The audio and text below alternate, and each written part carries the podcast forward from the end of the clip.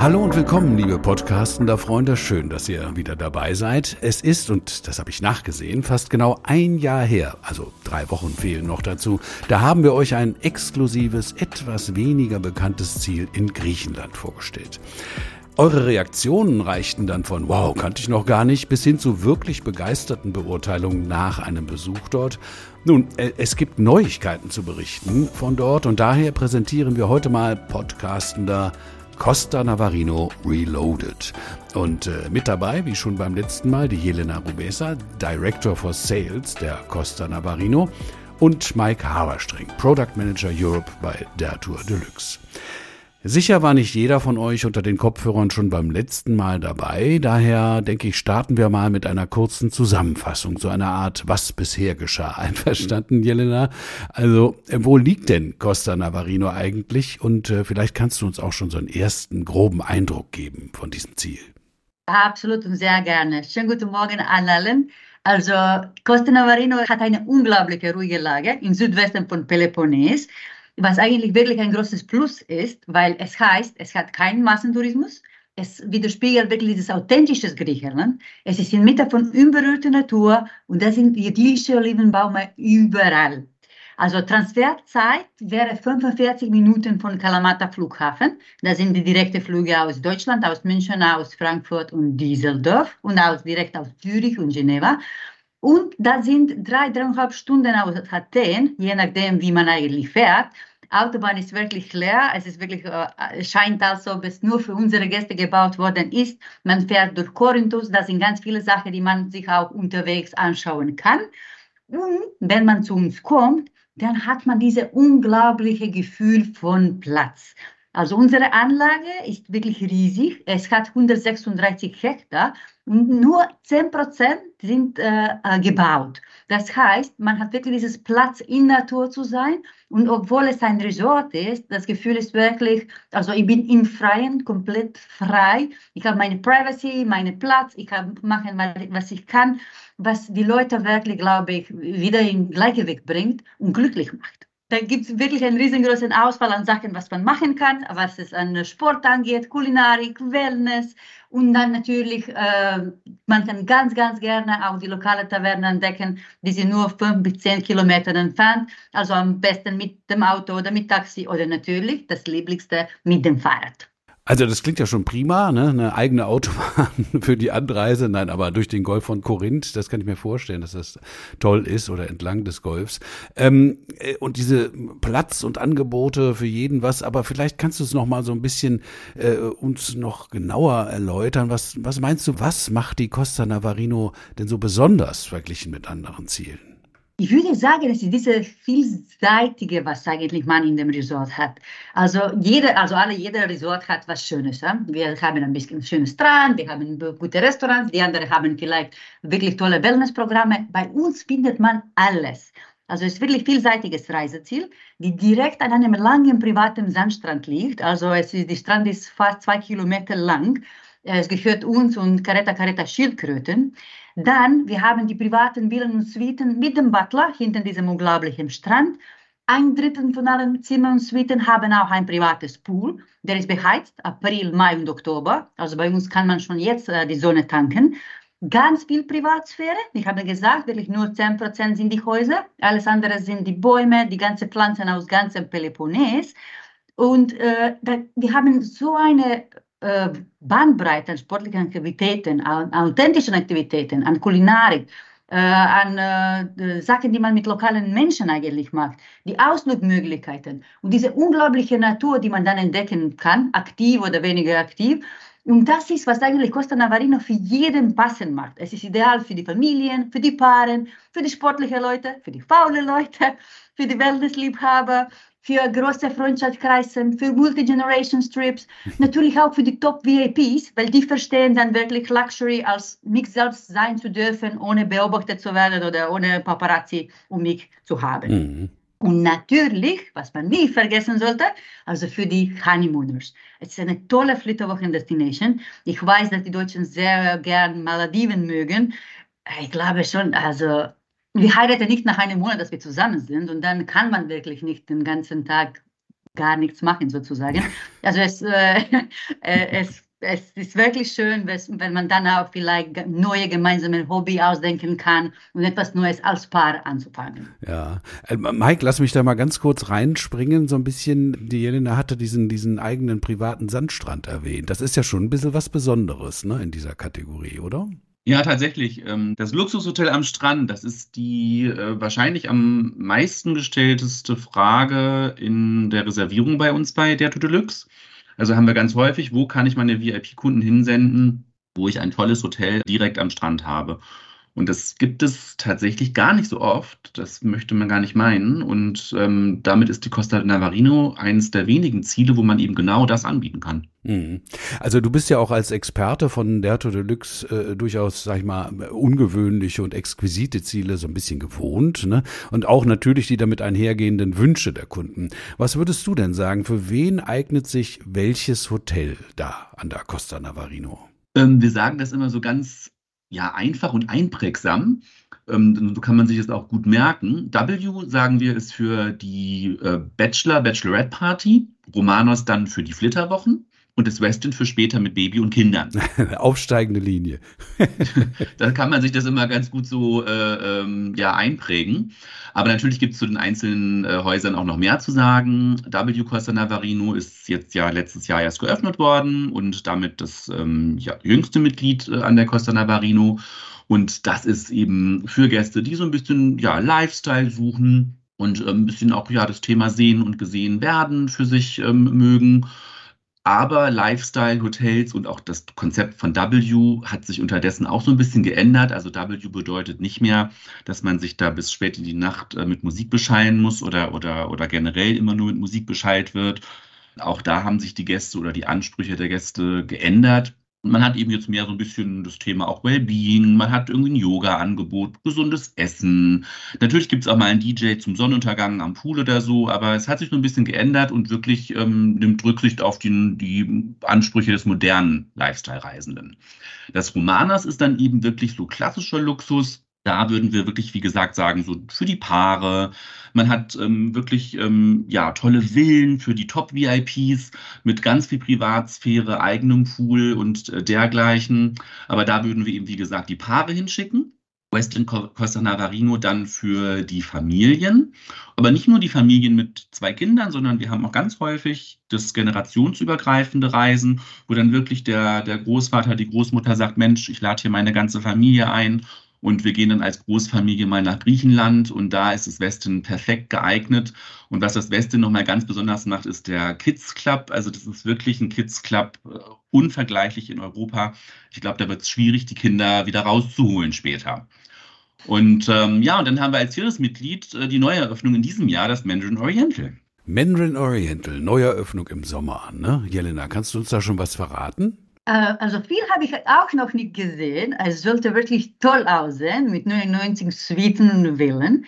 Direkt in unseren zweiten Golfplatz eingebaut, mit, schon wieder mit ganz viel Privatsphäre.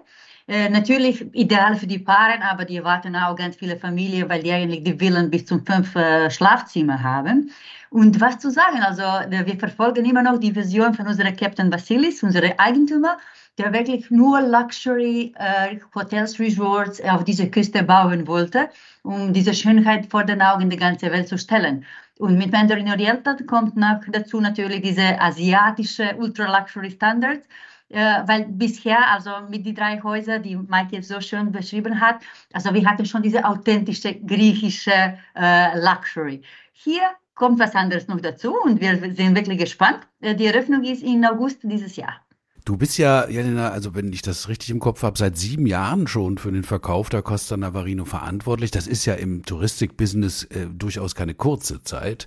Ähm, also der Job muss ja außer dem ganzen Luxus und, und der Schönheit irgendwie noch was Besonderes haben. Was reizt dich denn persönlich an diesem Projekt? Also die Werte auf jeden Fall.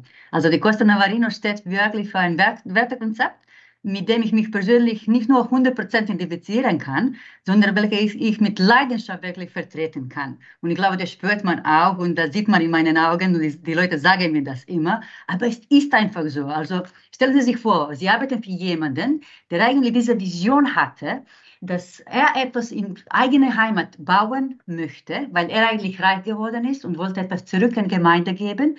Und seine Idee war es, diese unglaubliche Gegend wirklich nachhaltig zu bauen als Reiseziel, weil Costa Navarino ist eigentlich Reiseziel, wo man nur fünf Sterne, so Luxushäuser haben wird. Und 70 Prozent von allen Leuten, die bei uns arbeiten, müssen die Einheimische sein weil der wollte nicht, dass die, diese jungen Leute eigentlich eigene Heimat verlassen müssen, um eigene Familie zu füttern. Die, der wollte, dass die hier stolz bleiben können, um eigene Karriere haben können.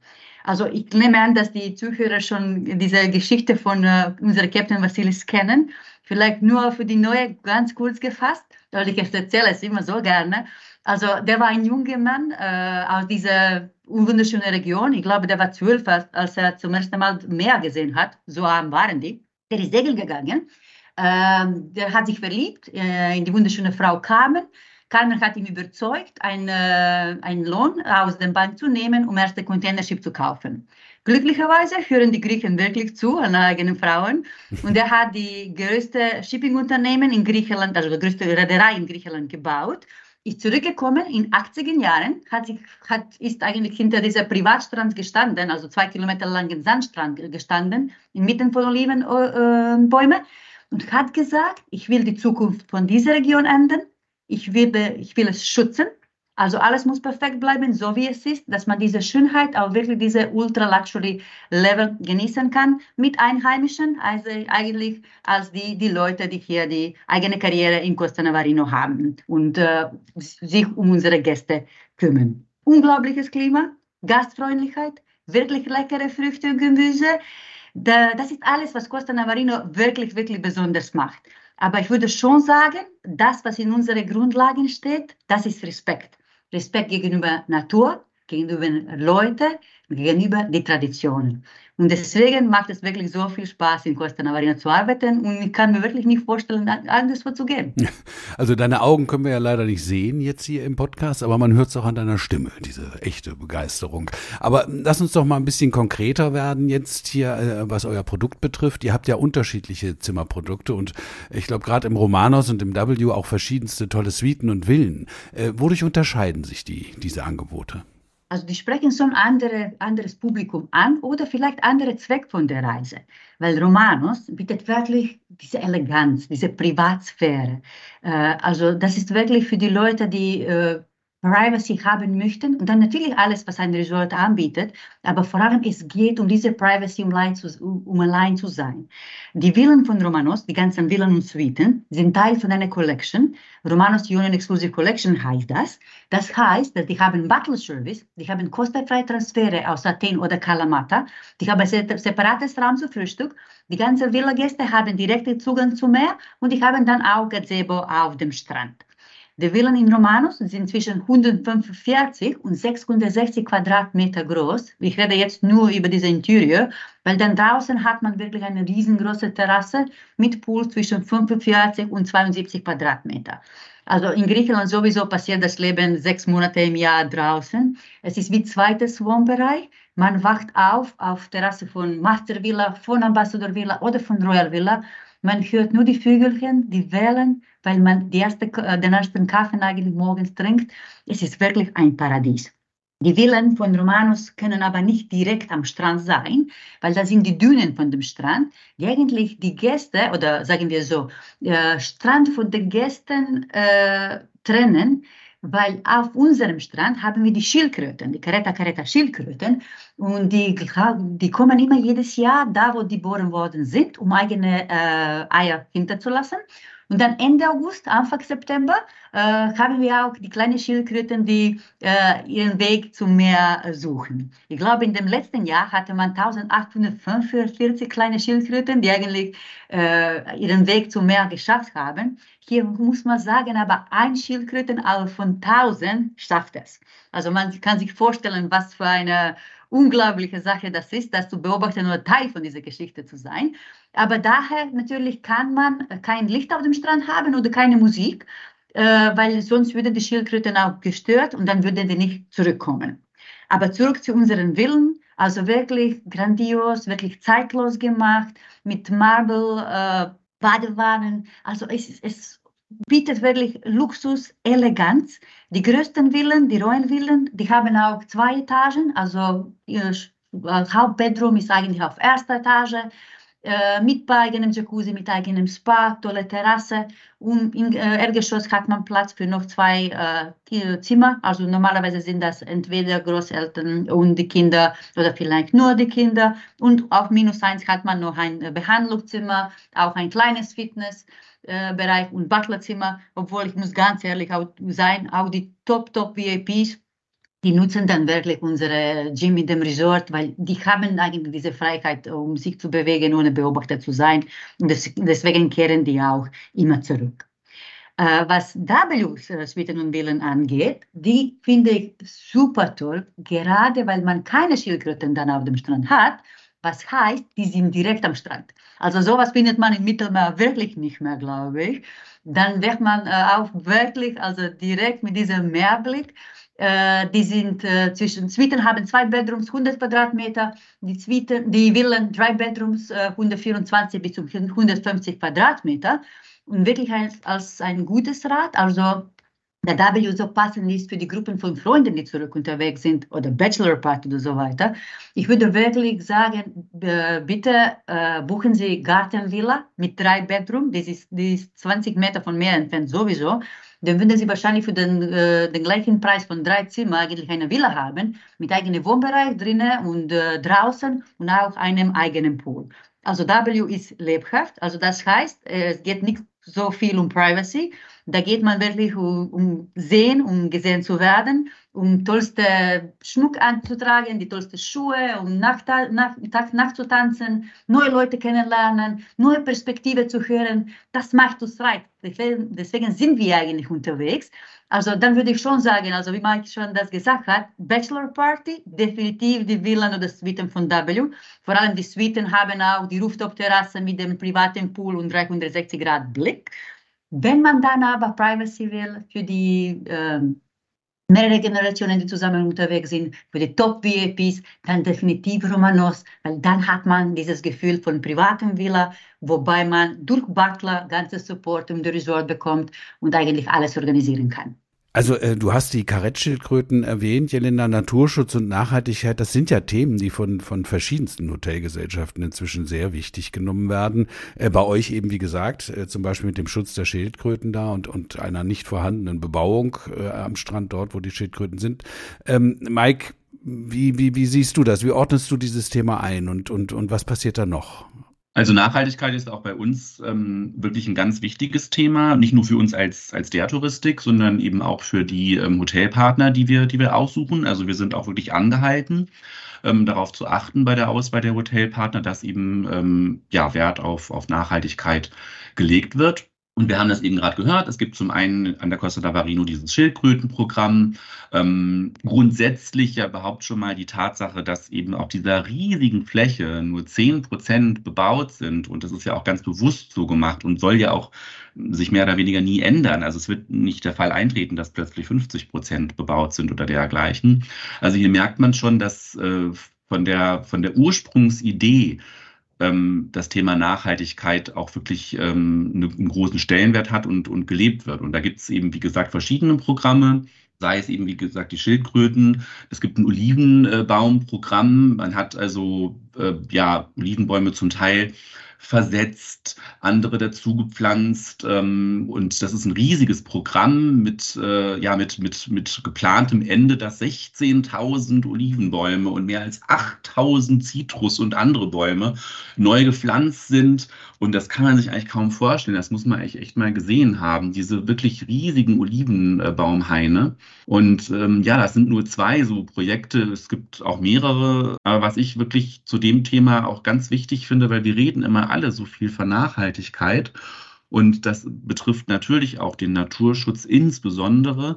Aber was ich auch wirklich wichtig finde, ist das, was die Jelena gerade auch so schön gesagt hat, dieses Thema Respekt. Das ist für mich auch irgendwie nachhaltig, dass man also Respekt vor der Natur hat, aber eben auch vor den Mitarbeitern, vor den Gästen, ähm, dass man einfach insgesamt so ein bisschen schaut, wie gehen wir miteinander um. Und äh, das finde ich ist auch ein wichtiger Faktor fürs Thema Nachhaltigkeit. Also definitiv, da kann ich dir nur zustimmen. Jelena, ich glaube, dieses Baumpflanzungsprogramm, ich habe das irgendwo gelesen, da habt ihr euch auch an irgendeinem so Programm bei den Vereinten Nationen angeschlossen? Ja, genau. Eigentlich ist das ein äh, Beyond Tree Campaign. Wir sind Teil von diesem Programm, weil eigentlich wir hatten 100% Erfolg, wenn wir diese 10.000 Olivenbäume wegtransferiert haben während der Bau und dann wieder zurückgebracht.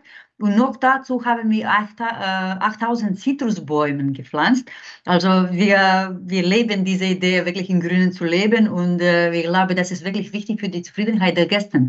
Und wir reden so viel über Gleichgewicht, über Happiness und so weiter. Ich glaube, das stammt wirklich von, äh, das kommt von diesem Gleichgewicht zwischen Natur und den Menschen. Weil sonst kann man das wirklich nicht machen. Aber ja. Ja, bestimmt, ja. Also lass uns nochmal zu einem anderen Thema kommen, äh, äh, Genuss. Ja, Genuss spielt im Urlaub und insbesondere natürlich bei so Luxusreisen, wie sie zu euch möglich sind, eine durchaus wichtige Rolle. Was könnt ihr denn in Sachen Kulinarik bieten? Du hast es schon mal kurz angerissen, dass das für euch auch ein Schwerpunkt ist. Also Costa Navarino muss natürlich unglaubliche kulinarische Angebot haben, weil wir sind in Griechenland und in Griechenland ist es wirklich wichtig, das Beste auf den Tisch für jeden zu bringen. Und wir haben 14 Restaurants, vier Bounce und Lounges und noch vier Poolbars. Alles, was wir zum Tisch bringen, das sind alle, die, die, alle Zutaten direkt aus unserem Garten oder Garten von unseren Nachbarn. Und natürlich, das Talent von unserer Küche spielt hier eine riesengroße Rolle. Also die Leute bleiben zwischen sieben und zehn Tage. Das heißt, äh, die brauchen einen schönen Auswahl, weil natürlich nicht jeden Tag möchten wir uns wirklich schick machen, um Fine Dining zu machen. Manchmal haben wir wirklich Lust einfach auf einen Souvlaki oder ein bisschen Mesde und so weiter. Wir haben Seafood, wir haben Italienisch, wir haben Steakhouse, wir haben Asiatisch, Libanesisch. Also alles ist da.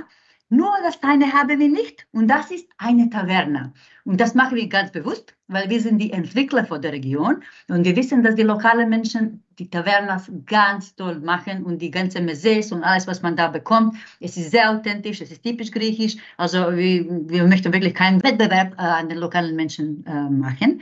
Was wir aber ganz gern machen, das ist diese lokale Kochen mit unseren lieben, unseren lieben Freundinnen Lula und Anna. Die sind die Einheimische, die haben diese alten Rezepte von Groß Großmuttern und so weiter. Dann gehen wir zusammen in einem lokalen Dorfhaus, da kochen wir alle zusammen und dann natürlich nach dem Essen tanzen wir auch Sirtaki. Das ganz Neue, was kommt, ist äh, Agora, Agora von W.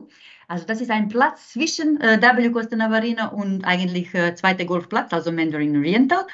Äh, es ist ein neues Hotspot, also wie mit einer kleinen Marina, mit Bars, Restaurants, mit frischem Obst und Gemüse, die die lokalen Menschen bringen, Open Door Cinema.